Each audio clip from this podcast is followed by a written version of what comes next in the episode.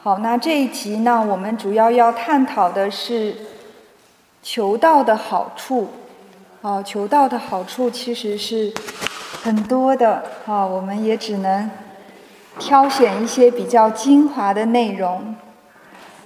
那后学选到的呢，是活佛恩师啊跟我们讲的一些内容。首先呢，我们看到这个是求道啊，能够超生了死。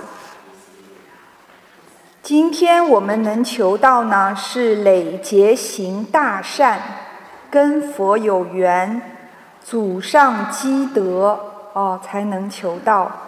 玄关点开了，就是成仙做佛的标记。只有这条路而已，所以叫做不二法门。好，那我们都知道啊，这个人生啊，虽说是苦乐。相参啊，其实呢，真的是不如意事常八九。我们来到这个世间上呢，就有这个生老病死的苦，生存竞争的苦等等。而这个人间呢，往往又是快乐的时候啊，显得比较短暂；痛苦的时候呢，好像总是没有一个终止。这个无常啊，啊，佛在经上提醒我们：世事无常，终究成空。自古以来呢，有智慧的人呐，他就要追求真正的幸福啊。他已经看透了，都是无常，再好的东西也不能永久啊。那我离开这个世间，我又要去哪里呢？他就要追求这个人生的真意，把这个立为啊最高的一个目标啊！既然来这个世界了，不要白走一回，一定要找到一个最好的归处啊！最好的归处在哪呢？古人呐，他就千里访名师啊，万里求口诀，先修后得啊！他为了超生了死，费尽毕生的精力，苦修苦行，也不见得啊都能够真正达成这个心愿。那如今呢，大道普传啊，我们不是先修后得，我们是先得后修。在求道的过程中啊，天命名师一指点。哦，开启了我们的这个通天的正门，先给我们一个超生了死的保障。哦，这个很重要哦。他先给我们一个超生了死的保障，那这个保障多重要啊？多少钱能买到啊？我们试试看，我们遇不到名师，我们花钱来买，能不能买一个超生了死的保障？那我们得到以后呢，认识了这个真我，哦，发现原来我的这个身体里有一个真的，我们以这个真我啊，也就是纯净纯善的这个佛性做主宰，就能够远离邪心，远离妄想，让我们的心念啊、言语啊、行为啊。在处事待人接物当中呢，都能够符合良知。那百年之后啊，灵性呢也能够返回我们的故家乡，永享平安喜乐。好，这段可能对刚刚接触的人来说有点深奥啊。这个问题后学也研究了很久。就研究说什么超生了死的保障，那到底是出轮回还是不出轮回呢？这个确实是有一点，一开始啊可能不是很了解。好，但是我们一定要对仙佛菩萨有一个信心啊，要有一个信心。佛菩萨说是个保障，就是一个保障。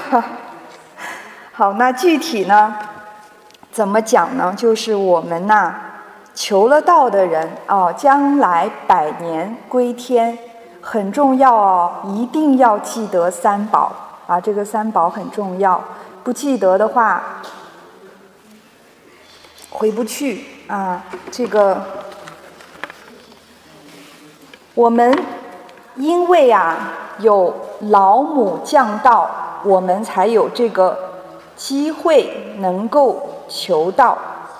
那在这个求道的仪式当中啊，我们看不到的啊，这个佛灯上天其实是有一道金线降下来，降到这个佛灯上面。那在焚烧表文的时候啊。我们的名字啊，就从地府抽除了，在天榜挂号。三官大帝呢，接到我们的表文啊，就拿着我们的这个名字，到地府把它划掉，啊，到天上给我们登记。那这个点到的时候啊，大道降到我们身上的时候，刚才讲从天上降到佛灯上的金线。就会降到我们的身上啊，这个就是一条无形的金线。那我们看看这个多宝贵啊！谁能够有能力让这个金线降到我们身上？如果没有天命的话，而且呢，没有这个表文呐，没有办法天榜挂号，地府除名。啊，当金线降到我们身上，我们得得到这个。点道啊，我们得到这个道呢，天上啊就会有一朵莲花，莲花里面呢就有这个求道人的姓名。将来我们立了什么愿呢？这个莲花上就会多一个牌子啊，写的我们立了什么愿。六条愿哈，上一次看到我们立了有多少个？那这个莲花呢，也是根据我们的功德来灌溉的。啊，这个行功累德，内功外德，修德啊，还要行外功，这个莲花呢就会越来越大。啊，这个完全是个人的一个修为。可是呢，我们在天榜挂号了，有莲花了，啊，这个池子里有我们的名字了，是不是一件相当殊胜的事情啊？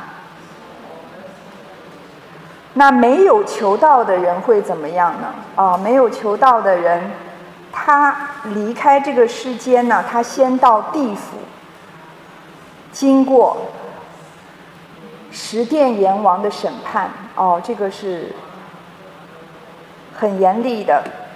那我们在佛经上讲到啊，三恶道进去容易，出来很难。来人道就好像来旅游，是相当难得的，啊，这个佛已经跟我们讲过，想要投胎做人呐，那个几率是非常非常非常的小。所以真正去过地府的人呢，他看到在那个轮回池啊，将来经过审判啊，你要再去六道轮回，轮回池那边见到的。披着畜生皮的是最多的啊，大部分都去投胎做畜生了，做人的太少了。那他做哪个动物呢？他就披着那个动物的皮，就去投胎做那个动物。而且啊，三途一堕五千劫啊，地狱恶鬼畜生，你堕下去了五千劫的时间才能出来，那是相当长的。啊，这个痛苦不是一般人能想象到的。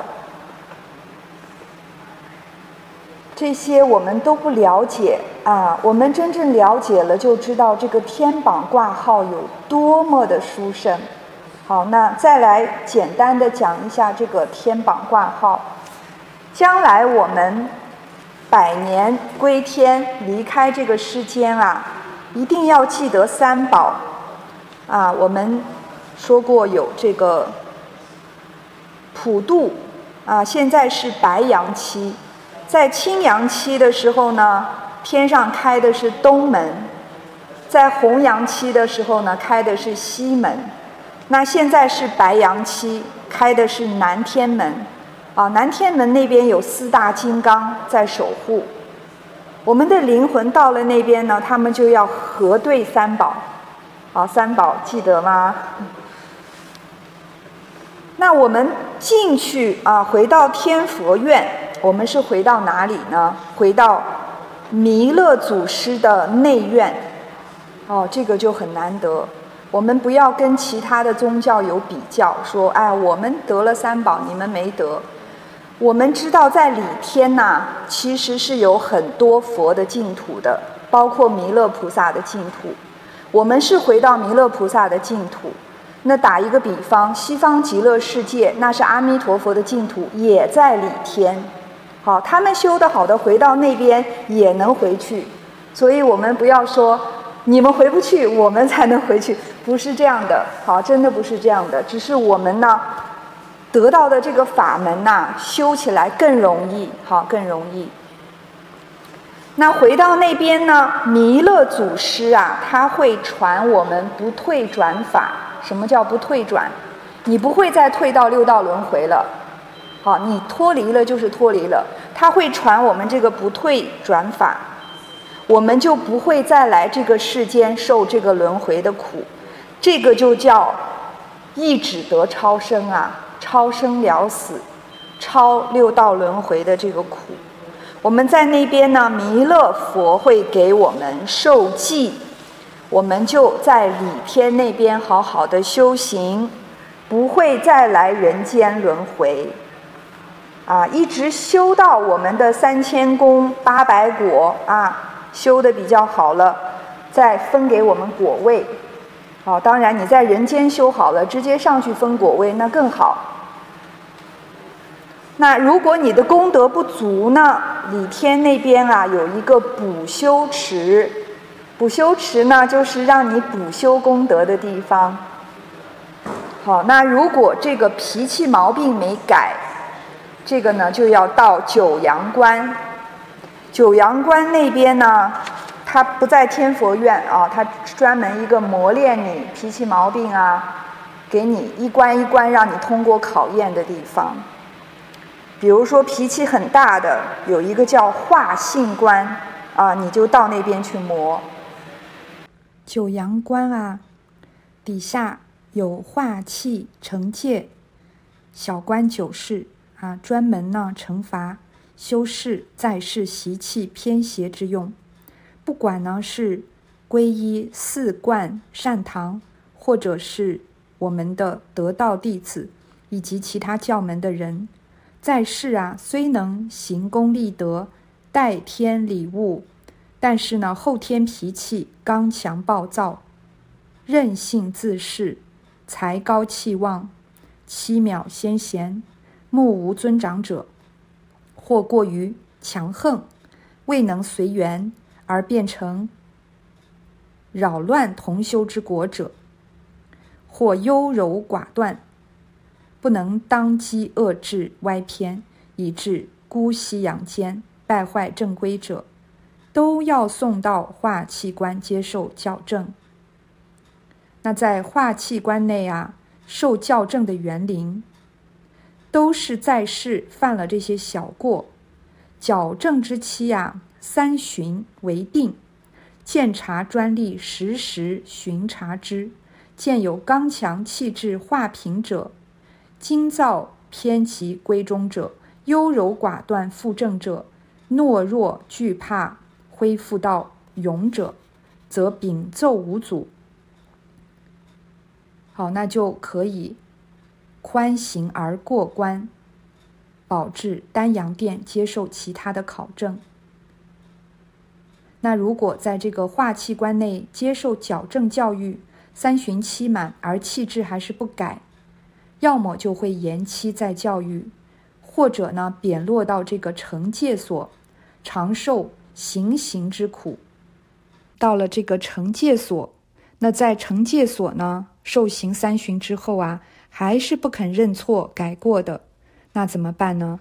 那只好啊令引导先例带至地府，再次判刑定夺。哦，那真的就是很冤枉啊！我们看到了这个改不了这个毛病习气呀，到最后呢，就不能够跟自己有缘的这个仙佛回到他的净土啊，甚至还要再被贬到这个地狱啊，在地狱继续接受刑罚。好，那这个真的是很冤枉呢。希望我们都不要。到最后是这个结果，毕竟啊，人生难得，中土难生，正法难闻，名师难遇，我们一定要珍惜。那这个我们去读《天佛院游记》啊，去读一些仙佛菩萨的书，讲的非常的清楚，包括有一本详细讲解九阳关的书，啊，仙佛菩萨很慈悲，他不会无缘无故考你的。他跟我们讲的很清楚了，你要不要去看？你要不要去做？啊，讲的是他们是做到仁至义尽了。那我们有没有花时间去了解？了解以后有没有去做？那在九阳关的时候啊，磨起来就很辛苦了。不如我们现在有肉体的时候，就先好好的去修。好，这个呢就是。佛菩萨一直提醒我们要珍惜当下，好好的去修，好好的去办啊！修呢是修自己，办呢是去度众生，积功累德啊，内德和外功我们都要去做。那这个呢就是超生了死的解释啊，要有信心啊，真的是超生了死。啊，当然，你要是毁道败德，那另外一回事哈。如果我们尽心尽力在修办了，那我们是得到这个保障的。好，那这个是第一点，超生了死。好，第二点呢，求道能躲劫避难。我们今天求道啊，玄关这里就有一点亮亮的。啊，老师说呢，他在天上一看，哦，你要出车祸了，扇子扇一扇，车子就往后退了，就转了，就躲过一劫。啊，其实我们在求道的时候啊，我们玄关被打开呢，就有一个金色的米粒大小的一点在玄关的那个地方。可是如果我们不常回来佛堂，不常回来受佛光普照，加灵加智慧，那那个点呢？经过久了就变成黑色的了，就没有光泽了，啊，就像那个灯一样，它没有它没有光亮了，它只剩一个黑的灯芯在那边。如果我们常回来听道理，啊，再把这个道理用来修正我们的身语意呀，这个佛光就越来越大。为什么佛菩萨都有光啊？就是从那里发出来的啊！他们修得很圆满，他们的光会很光亮、圆坨坨的。我们也可以修到那个程度，好看你自己愿不愿意去修。那在这个呢，就提到啊，自古人类文明以来啊，道的真意就是代代单传独授。那一直到单传独授到近百年来啊，这个人类受到物欲的蒙蔽，在这个空前繁荣的物质文明当中啊，迷昧了良心。比如说，什么叫迷昧了良心啊？发发动战争啊，几次世界大战啊，几次小的战争，伤亡无数。制造威力强大的杀人武器啊！我们知道爱因斯坦制造了这个核啊，核核爆。他现在在哪呢？他在这个地狱里面最苦的一个叫核爆地狱啊！爱因斯坦在那边受无无量的苦，每一次他要体会那个原子弹爆炸的那个威力啊，一遍一遍的。那爱因斯坦以前也是修行人呐。积累了那么大的功德，有福报啊！当了科学家，结果迷了，发明了原子弹，啊，现在受极大的苦。那他以前当修行人的时候，他没有发愿，没有发愿要出轮回，啊，修了很大的福报，又回来享这样的福。那我们看到呢，这个数十年间呢，这种战争伤亡无数，滥用科技文明啊，也破坏了自然的环境。种种这些一切的原因是什么呢？原因是人心的改变，才能感召这些天灾人祸。那根源在人心。那为什么求道能躲劫避难呢？好，绕了一大圈，根源在人心。你要把这个劫难的根源找到啊，才能够说怎么样躲这个劫难。那这个人心上转怎么转呢？老母慈悲啊，将大道普传于世啊，以挽救良善。求道以后呢，我们就发现哦，原来我们的这个真心啊。是纯净纯善的，这个才是真的啊！这个才能帮我们趋吉避凶。可见这个真正的劫难啊，是我们自己的贪嗔痴慢。你说这个世界的劫难是由人心造成的，人心的劫难又是由什么造成的？是由我们的贪嗔痴慢、欲望啊这些负面的欲望、无止境的烦恼。那我们诚心使用三宝啊，可以在我们出世的时候呢，帮我们躲劫避难、逢凶化吉哦。这样的例子很多。那最重要的是，我们时时刻刻三宝存心，三宝存心，时时刻刻呢，帮我们心存正念，用道心来为人处事待物。怎么样？三宝存心啊，玄关啊，代表存好心。最好的心就是在那一点，那是佛菩萨的心，那是最正的啊，至阳之宝地。那口诀代表什么呢？要说好话。合同呢，代表要做好事啊。再往大一点讲，合同就是一个爱字，整个宇宙就是跟我是一体的，就是一个爱。那我们能够真正把这个三宝带出来呢？我们自己就是佛菩萨的存心，我们怎么可能去讲不该讲的话？怎么会做不该做的事？那我们身与意都正了，我们自己自然呐，这个劫难啊就化解了。哦，那地球的劫难也会因为这个人心的正啊，变得程度会降低，甚至会化解。好，那这个道理很深呐，我们就明白这个三宝啊，一点都不迷信啊，真的不是迷信，它有它很深的道理在。好，接下来呢，这个逢凶化吉的验证啊，真的很多啊，很多。我们这边的前贤也有很多分享啊。后学在此就不占用大家的时间来分享哈，但我们要有信心，用三宝的时候要有诚心。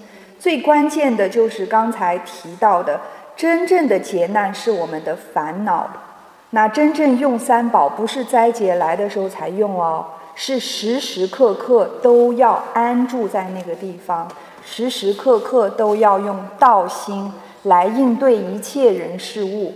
这个是真正。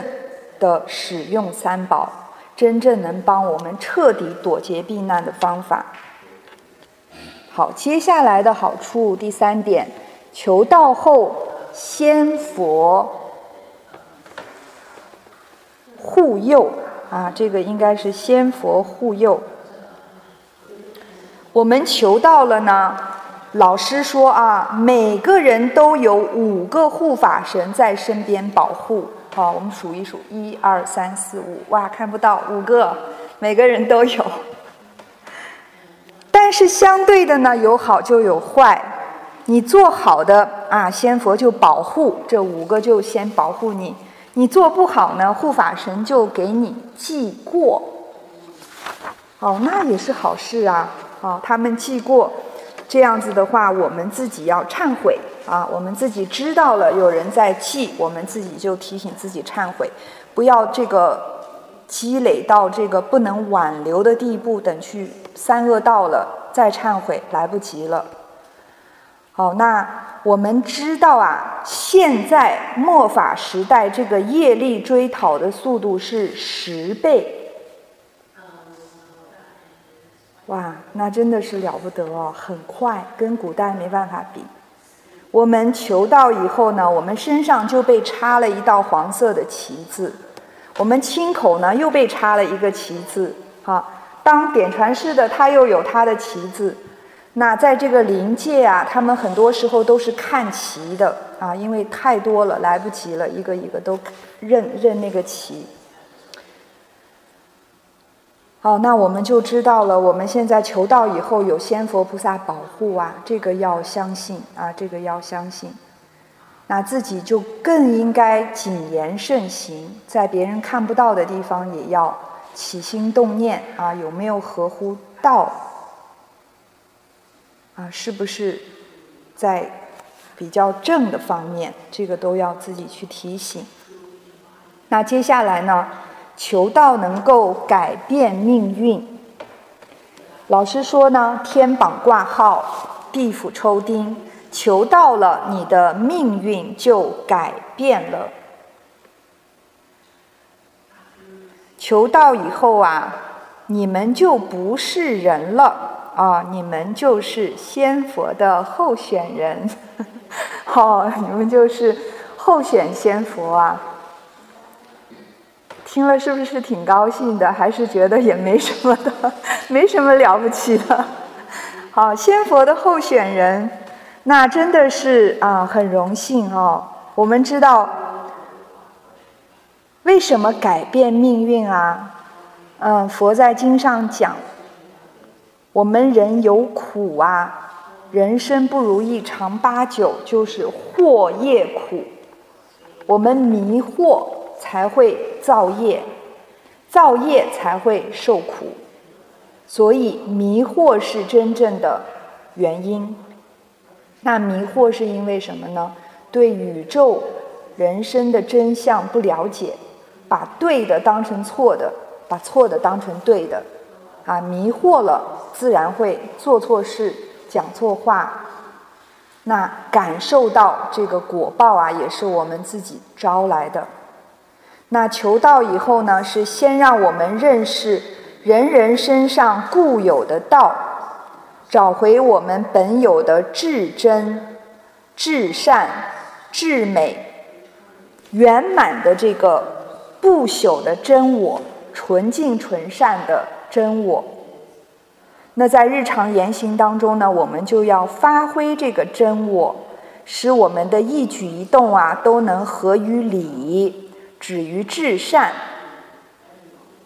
那这个心啊，自然就会安定啊。首先不会患得患失，对得起良心啊，也就不会不安啊。做任何事情对得起自己的良心，这个心能够做主啊，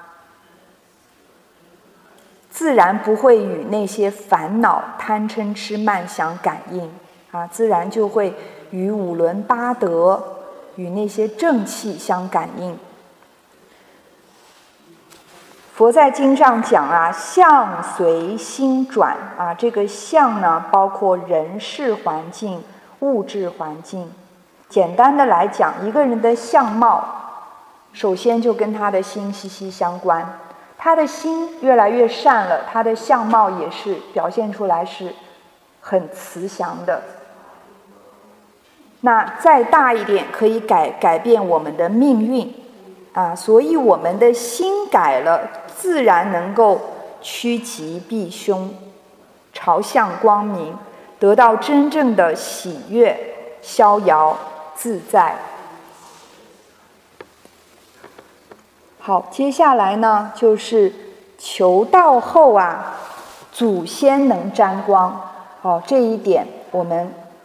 听课的前贤啊，常常都听到。那具体怎么讲呢？我们在求道的当下，你求道的时候呢，祖先就在地府啊停止受刑啊，地府的祖先就停止受刑。两千七百多位祖先哦，不要以为就一两位，很多的祖先停止受刑呢，可以去地藏古佛那边领一朵白莲花。那个白莲花是花骨朵的啊，他们就去那边听经说法，有一个叫听经所啊，地府有一个叫听经所，他们呢不但可以听经说法。还可以练习佛规礼节，好，他们受苦的时候是很痛苦的哦。可是你一求道，他们不但停止受刑，还能去听课了。哦，当然，我们如果不修不办的话，那很难哈，他们很难沾得到光。我们我们自己的命运也是该怎么样就怎么样，啊，一定是我们开始修办，我们行功了愿，我们来佛堂听道理了。那祖先就开始沾光，哦，就像刚讲的，我们求完道以后啊，祖先他会被分为三等亡灵。他先到地藏古佛那边领取一朵白莲花，挂在胸口，在这个听经所的外围啊，听经所的外面跪着听经说法。可是因为他停止受刑，可以听经了，他马上就沾到我们的光了。那我们初一十五来佛堂参加研究班啊，祖先也能从地府出来，他在这个佛堂差不多百里的地方啊听经说法，在我们佛堂百里之外听经说法，我们来了，他就能来。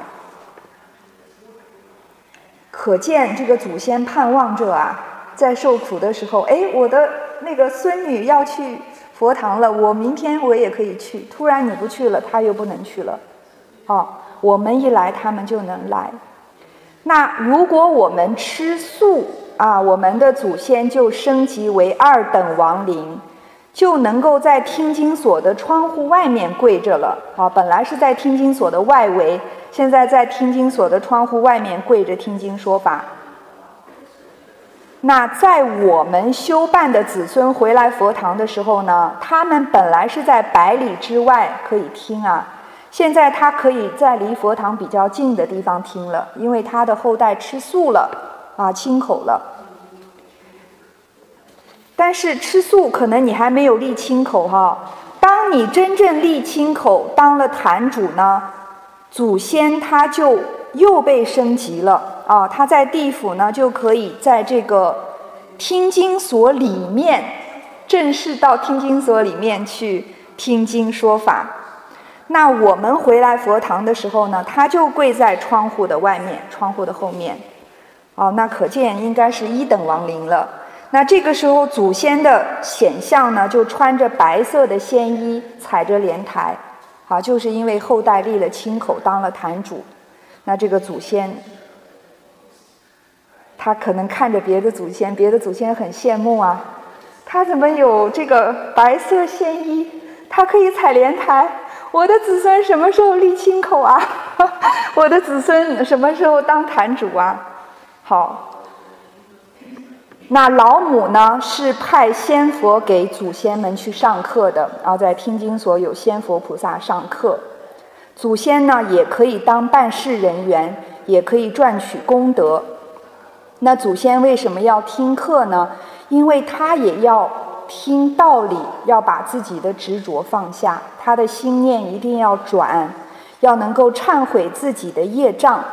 啊，当祖先的境界提升了呢，他慢慢就能够。去更好的地方啊，就能够得解脱。那这个也是我们先天啊一贯道的佛堂和一般庙宇的不同。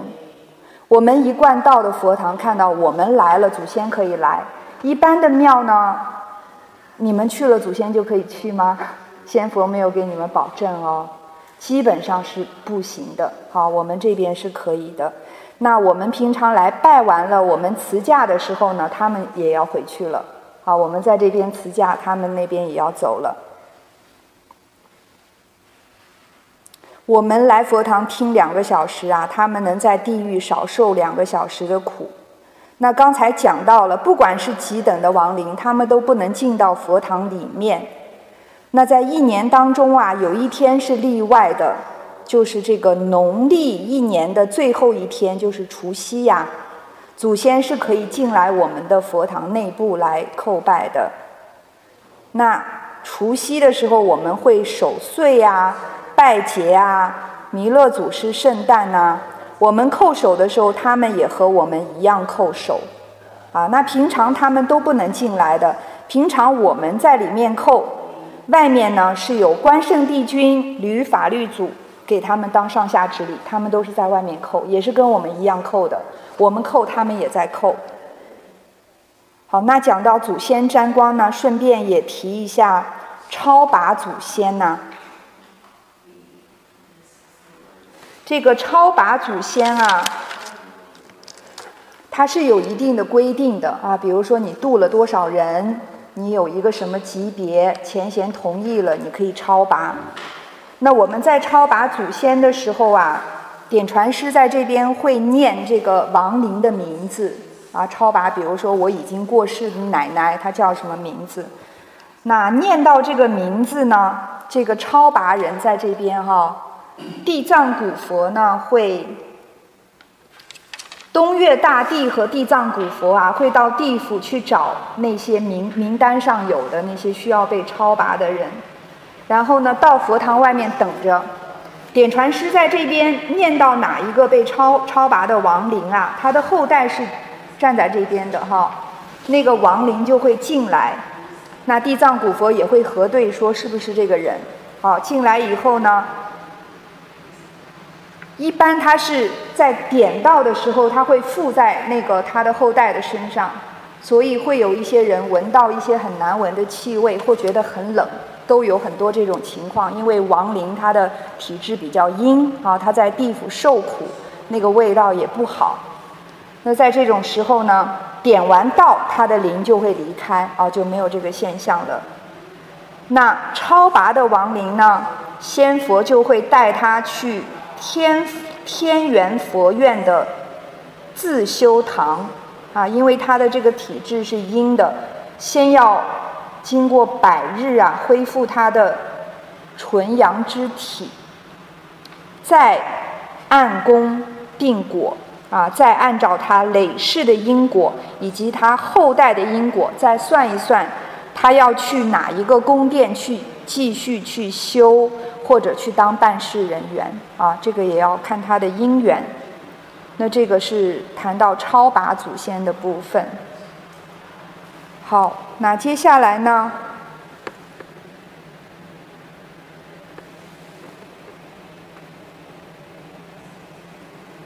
讲到这个第六点。好，第六点呢，道非人不传。佛呢是人修成的，得人身才有机缘来求道啊。如果是动物的话呢，没办法得道。啊，我们刚才已经说了，做人很难呐，人生难得，佛法难闻。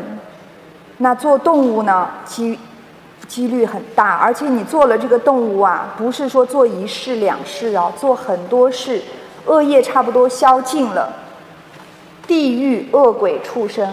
都是消恶业的地方，把你累生累世的恶业差不多消尽了，你才能再去做人。再去做人以后呢，不见得就能遇到大道，不见得就能够求道。好，接下来呢，讲到这个求道不容易。好，刚刚才说完，为什么不容易呢？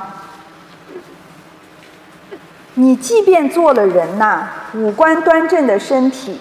才能求道。如果是瞎眼、哑巴、耳聋或者身体有残缺的，也不可以求道。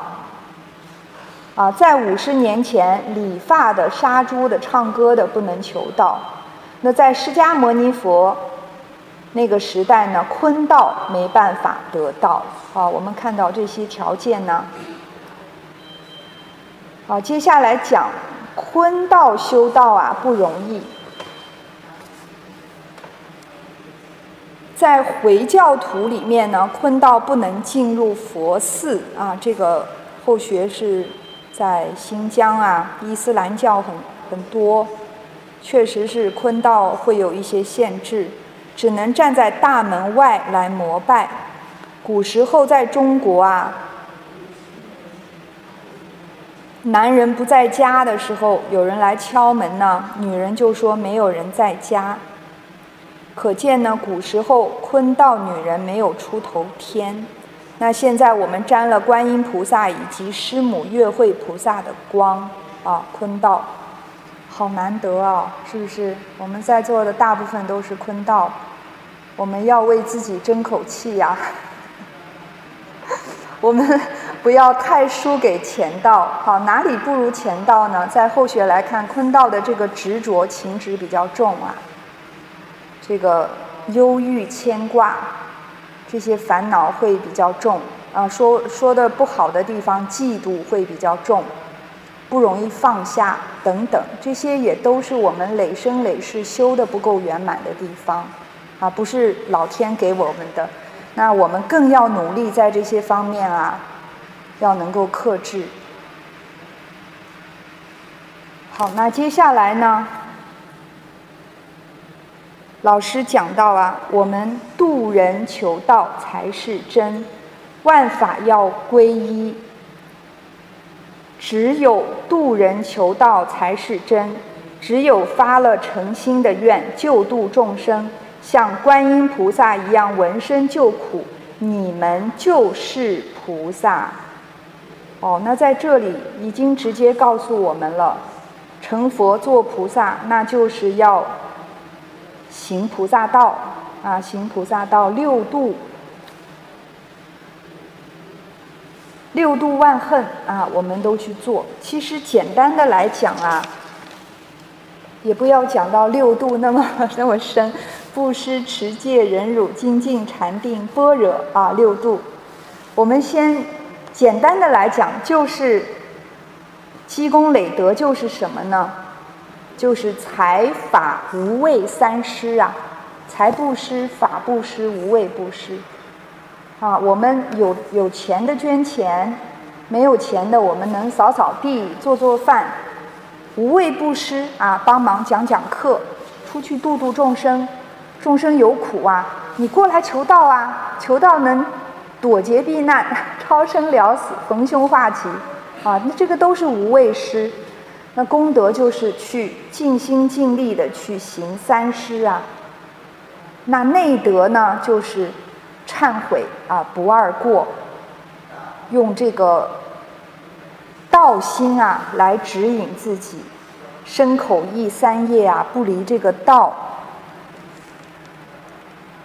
那第十点讲到求道后啊，行功立德。我们存佛的心啊，就是刚讲，就是道心。你就是佛，每一个人都有代天宣化的责任跟义务啊。我们受了上天这么大的恩德，我们也知道天下的众生都是老母的分灵，我们都是一体。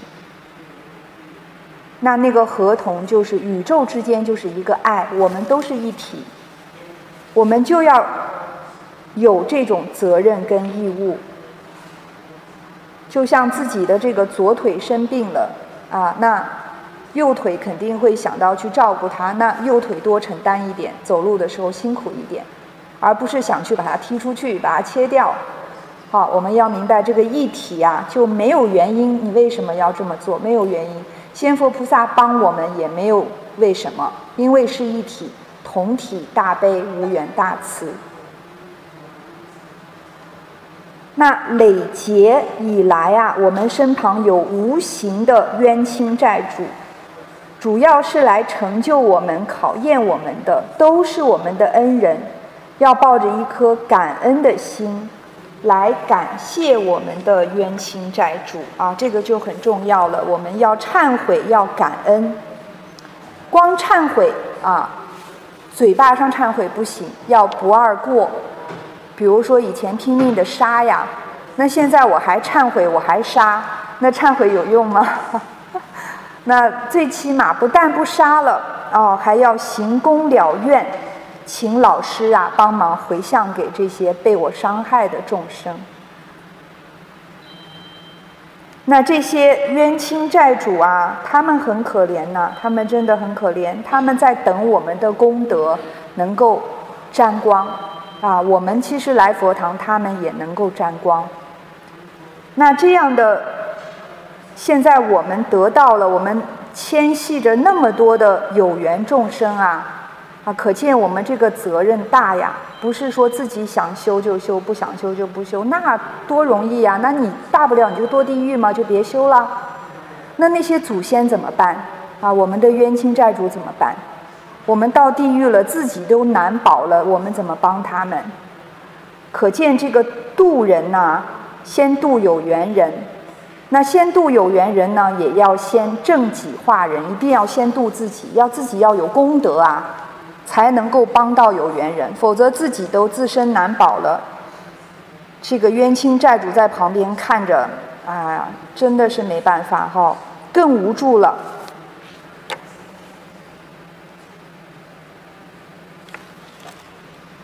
好，接下来呢，我们看第十一点。第十一点呢，讲到大家都是在先天同在一起。都有利愿。台湾前贤们先投胎到台湾，先求道，成为上天的办事人员。有些人呢，则投胎到各国，大家在里天就约好了，等大道普传之时，要来救大家，将大道普传。哦，听到这句话有没有一点感动到？好像。觉得哦，原来在里天就约好了，我今天才知道受了那么大的苦啊，今天才找到我是来干啥的，要不然真的白来了，造了一身的业哈，不但没回去，结果还到地狱去了，那真的很冤枉。我们从里天来的呀，那现在要来救大家哦，将大道普传。那道劫并降的因由呢？五教跟道啊没有冲突，道为根本，教为树枝。在降道以前呢，先派五教圣人降世。老母看到时机到了呀，这个结束要来将地球毁灭了。啊，也是六万多年前，老母跟我们在三山坡上约定，在末后时期降下大道，要渡我们回天。那在这里呢，嗯，要提的就是五教圣人啊，其实都在打帮助道，都在打帮助道啊。这点后学见到，还是有挺多这种情况的，大家相互之间的排斥啊，认为我是修什么法门的。我是天主教的，你们那边是道教啊，我不去。我是修佛的，我跟阿弥陀佛，你们那边跟我没关系。好，我们看到五教圣人他都在到处打帮助道了。我们作为他的弟子啊，最好还是把这些分别执着能够放淡啊。你修什么法门，你可以继续修。可是众生呢，最容易接引他的是什么法门，我们就要先尽快的去接引。好，那在这里呢，就有一个很明显的一个故事。当时我们道场也是有一位坛主啊，大家也也也都知道，他现在在这个南美啊开荒啊。当时他去的时候，他就不想去啊，因为他说天主教的门徒很难渡啊，每一次都渡，他们都觉得我是天主教的，我就很难渡，所以他就不想渡啊。他起了这个念，他说南美那边都是。信上帝的，那我要不要去呢？然后耶稣基督就给他显像啊，就从他家的表背上现下来，就是耶稣基督就下来，他就马上知道耶稣基督拜托他，你救救我的门徒吧。好，他们也需要得道，因为得了道，刚才讲了有不退转啊。如果你靠着自己的力量回去，那这个很难的，真的很难。光是他们不吃素这一点。你说他能回天吗？那么容易吗？好，我们有这个弥勒慈慈悲的这个大法船，这个大愿啊，先把我们拉到船上来。我给你一个保障啊，你先回去。好，那这么好的事情，五教圣人为什么都在打帮助道呢？大家把这个精力集中在一点上啊，能够普渡啊，不要把它分散开来。那在这里呢，我们就啊也也提一下，当时在其他国家有法会的时候，三天法会，我们看到这个仙佛菩萨在天上啊，有很多仙佛菩萨，有济公老师当然是有的，弥勒祖师，还有阿弥陀佛啊，还有耶稣基督啊，都有的，好，都是在打帮助道的。那我们自己跟哪一尊仙佛有缘，平常去渡人，也可以去求那一尊仙佛帮忙，或者是你要渡的那个人跟哪一尊仙佛有缘，啊，佛菩萨度众生就是看你跟哪一尊佛有缘，你不能说我的这尊佛是最好的，啊，佛菩萨刚才讲了，在里天各个佛的净土都有，你跟，就像刚才。祖先回去了，他跟哪一尊佛有缘，他就被发到那边，你继续跟他学。你们的缘分也不是一生一世的，生生世世的。那我们也要有这个心量啊，绝对不能够有这个自赞毁他的这个行为。好，这个《天佛愿游记》里面讲得很清楚。我们天道弟子如果也有这种行为，我们上去首先也要受惩罚。啊，你说别人没得到，他就不如你，那不可以这样讲。啊，每个人都有他的因缘，佛佛道同啊，佛菩萨的这个道啊，都是佛菩萨讲的法，也都是一样的，没有冲突的啊。关键是他的因缘在哪，因以什么身得度啊，则现什么身而为说法。佛菩萨会因为他的因缘，变成能够度他的那个相来度他。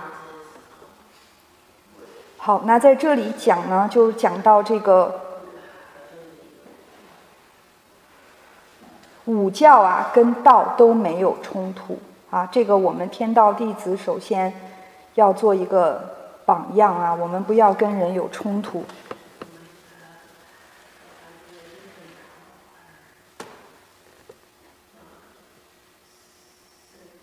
好，接下来一点讲到。看破人生，来修道。老师再次提醒我们呐，人间是假象，是痛苦，是快乐、富贵、平静啊，皆是假象。有一天终要回到里天，好好修行，不跟人计较，对你好啊，对你不好呢，都不要计较，这就是修行。就是不管对我们好的人还是不好的，都不要计较，这个就是修行啊！不要挑境界，不要挑好的我喜欢，不好的我不喜欢，那都是假的。为什么要在里面起这个念头呢？当我们起了一念不喜欢，那就跟那个人结怨了，将来要冤冤相报啊！当我们起了一念喜欢，起了这个贪心，将来又要再轮回，又要再去纠缠。啊，起了一念哦，他对我太好了，我要报恩。好，那你下辈子别回李天了，因为你起了一念要报恩，你继续回来做他的女儿，给他报恩。啊，当起了一念我要报怨，好，那你下辈子继续回来，你做他的儿子，把他的家都给他败光，你来报怨。好，那这个念头就牵引着我们，为什么要放下啊？为什么祖先也要听？因为他也有这个念头。谁谁谁害了我，我将来投胎，我让他得癌症，那他不听经，他不放下，仙佛菩萨不能把他带回李天呐，因为他在上面，他会搞得那边也不安宁，每天跟人讲谁谁谁欠我多少钱还没还，我将来有了神通，我过去整他，所以为什么仙佛菩萨度众生要用讲道理呀？因为他的心一转。他自己就把自己给住了，他的心不转，佛菩萨把他带回去也没用，哦，他还是会这个心念啊。我们之前讲过啊，这个十法界不不离一念心，你这个心是佛心，你就是佛；你这个心是贪心，你就是恶鬼；你的心是嗔恨的心，你就跟地狱感应。可见我们听。经，祖先听经，都是为了转我们这颗心啊，把这颗心转成道心啊。那我们就不需要再听了，那你就可以去讲了。你把你的心再讲出来，跟大家讲什么是道，你讲的跟佛菩萨讲的就没有区别，因为都是同一个心。好，那我们看破了，这些都是假的。那天时已到下山之时，你们现在求道已经很慢了，别人用走的，你们要用跑的。好，这一点我们常常就忽略了啊，觉得自己的环境挺好的，不知不觉就变成那种把道拿来消遣消遣啊。我今天有空了，我去佛堂吃顿饭吧，就变成这种。这种心理啊，我今天太忙了，那个那个，在以后再说吧，就拿道了来消遣，什么意思啊？当成一种别人喜欢去赌博，我喜欢去道场啊，他赌博是一种爱好，我去道场是一种爱好，没什么区别。我们不能用这种心啊！我们想一想，光是现在这一分钟之内，全世界有多少婴儿被流产掉、被剁掉？有多少动物？被杀掉，哈，有多少人在地狱受苦？我们真的能够看到啊！像那天后学区那个屠宰场，用一下他的洗手间呐，结果走错了，走到他杀鸡的那个那边，听到那些鸡在那边惨叫，外面的人选的活活的鸡，马上放到那个里面就去毛啊，就杀呀。当时你的感觉就是。这些众生多苦啊！他们受苦一分一秒没有停止，时时刻刻都在受。那我们有没有诵经回向？啊，我们有没有做一些事情？我们做一些功德，我们这个正气把那个地球的邪气给它平衡掉一些，给它化解掉一些。啊，仙佛菩萨讲过，我们在这边听课，我们的这个正气冲天啊，能够减缓那些邪气。啊，他们那些人造业也都是有邪神恶鬼的能量在影响他们。很多人在做事，他们也是受到魔王的加持。好，这个讲的有点太深了，但是我们知道有这些存在，我们怎么敢懈怠啊？怎么敢懈怠？当然，后学这个话真的是在提醒自己，自己就很懈怠，因为。情执很重啊，不知不觉就堕在自己的这个忧郁啊啊，对孩子的这种牵挂啊等等的这些里面。不是说这些不好，而是我们时时刻刻要更理智的想到我应该做什么事情。比如说，把佛堂当成一个责任和义务，我不来没事，可是我的祖先等着呢，我我就一定得来，我出什么事儿我都得来，爬也要爬着过来。好，要有这样的一种心的话，那这个就是别人用走的，我们要用跑的啊。信佛菩萨对我们的要求其实也不高，安住当下，做应该要做的事啊，常回来佛堂，能够见人呢就多讲道理，这些我们都尽量去做啊就好。那最后一点呢，讲到效法老师度众生。啊，你们的灵跟为师的灵是一样的。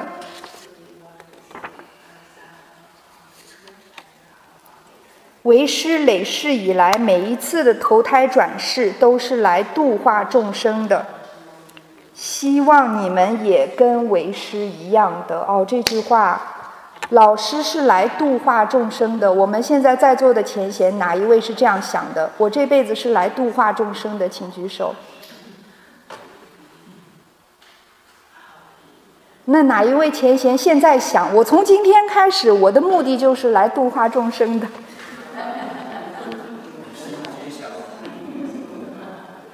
哦，不要不敢想哦，一定要转一转。这个现在就是我来这里的目的。我活在这里就是来度化众生的。当然，度众生要先度自己，这个就是我活的目活的目的。那既然这个是目的了，那我的车被撞了，这个重要吗？我度化众生，没有车我也能度。哦，我的钱比较少一点，没关系，我去佛堂做做饭，我我也可以度。好，就不会去把精力安在那些五欲六尘上的哈。如果我们下来是说我这辈子是来赚大钱的，是要去旅游的，那就不一样哦。那你可能就需要先攒一点钱。好，那我们如果是来度化众生的，那随缘随分的度化。佛菩萨也没有让我们去攀缘，啊，度化众生，财法无畏三施啊。讲深一点哦，乞丐可以积累圆满的功德，富贵人积的功德很少。那乞丐他捐了两分钱，下辈子他可以做国王呢，因为他把他所有的钱都捐出来了，他真心捐的。那那个皇帝呢，捐了一十万，可是他有傲慢的心，而且他捐的九牛一毛都不到。他的功德是很少的，所以真正修功德在于我们的心，不在于我们捐了多少钱，也不在于我们做了多少事。哪怕你做了一点点事，你是真心去做的，你的功德是很大的。哪怕我我们有的前贤天天在佛堂做事啊，这个有的前贤没有对，不要对号入座哦，没有指任何一个。可是你的心想的是，这个人不如我，那个人都是错。啊，我我做了这么多功德，我要怎么样？那他有没有功德呢？达摩祖师最初啊，想要度化梁武帝的时候，跟他说毫无功德，是不是？做了那么多好事，毫无功德啊？为什么呢？因为他的傲慢心很重，有傲慢的心。把他做的好事都转成福报了，他的福报是很大的，可是没有功德，啊，功德是跟清净心相应的，跟你捐了多少钱、做了多少事啊，没有直接的关系，而是看你的这个心有没有有求的心，有没有傲慢的心，有没有贪嗔痴的心。为什么老师说我就求你一颗真心啊？因为真心做任何事都是圆满的功德，啊，真心去做事是很重要的。那在这里呢，我们就要有这个勇气啊！我就是来度化众生的，我就什么都没有，我就是一颗真心，那那就够了哦。我们就慢慢来做，用这个真心来。忏悔自己的业障，在随缘随分的呀行功立德。好，那最后呢，做一个结尾。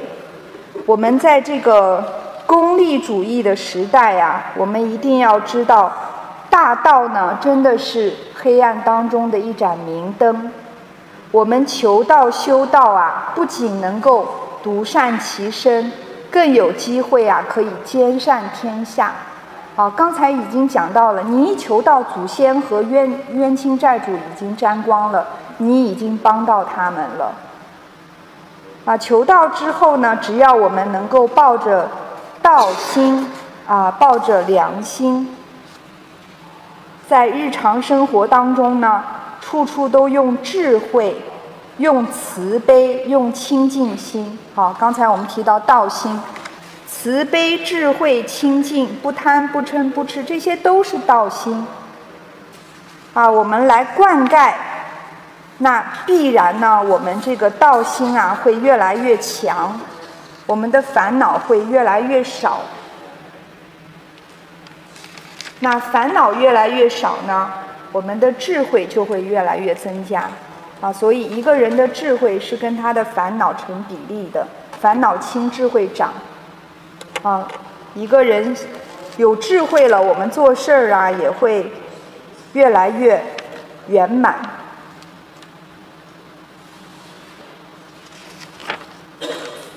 好，那最后呢，再强调一下哈，我们得到的这个三宝真传啊。里面有三个真传，第一个呢就是老母降道，这是一个天命真传，啊道真、理真、天命真。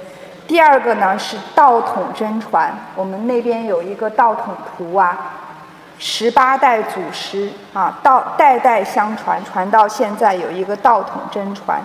再者呢就是白羊期的三宝。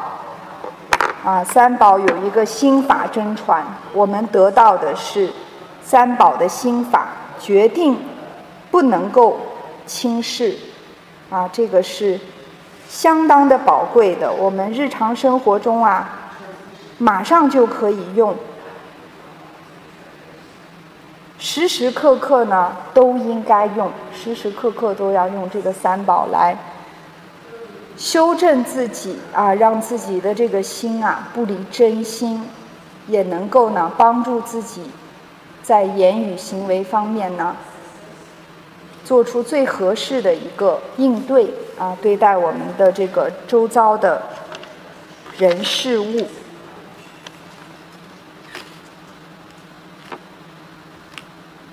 好，那人生短短啊，数十年，真的很短哦。我们小的时候留学，留学的时候都不算，什么都不懂。老了以后呢，什么都懂了，但是不能动了，又什么都不能做。好，真的短短数十年，时时刻刻呢都要好好的珍惜，时时刻刻呢都要心存感恩啊，感恩太多了，包括刚才提到。感谢我们的冤亲债主啊，他们没找我们麻烦，我们现在坐在这儿就要感谢呀。好多人已已已经出事了，已经不在了，他根本都没有给他机会。好，冤亲债主没有给那个人机会，直接把他的命都逃走了啊，很多啊。我们要感恩啊，不要再做让自己后悔的事啊。大道很宝贵，我们要珍惜。求道以后呢，要抓住这个经线。刚才讲到了，真的有一条无形的经线，我们要把它抓牢啊！不离前贤，不离经典，不离佛堂，啊，最重要的也不要离我们身上的三宝。我们得了这个三宝，三宝的真实意啊，要记住，要珍惜。那老师和诸天仙佛呢，都是。我们出三分力呀，他们助七分。我们不要不敢问啊，真的有问题了，要跟自己那一尊有缘的仙佛要去求，包括自己不能克服的地方，也要去求。啊，因为师徒如父子，我们的灵性上面啊，我们的老师一定会照顾到的。啊，这个是老师对我们的承诺。那现在讲到这里，好像找不到任何一个理由不修不办了哈，都已经讲到这个地步了，我们大家就自己衡量看看。好，接下来我们要怎么做？那后学今天简单的分享了这个求道的好处啊，求道的好处太多了，后学讲的不圆满或者是讲错的地方，恳请。老母慈悲恕罪，恳请诸天仙佛慈悲恕罪，老师慈悲恕罪。呃，也希望诸位前贤能够多多包涵，能够请操持前贤多多补充。非常感恩诸位前贤的时间。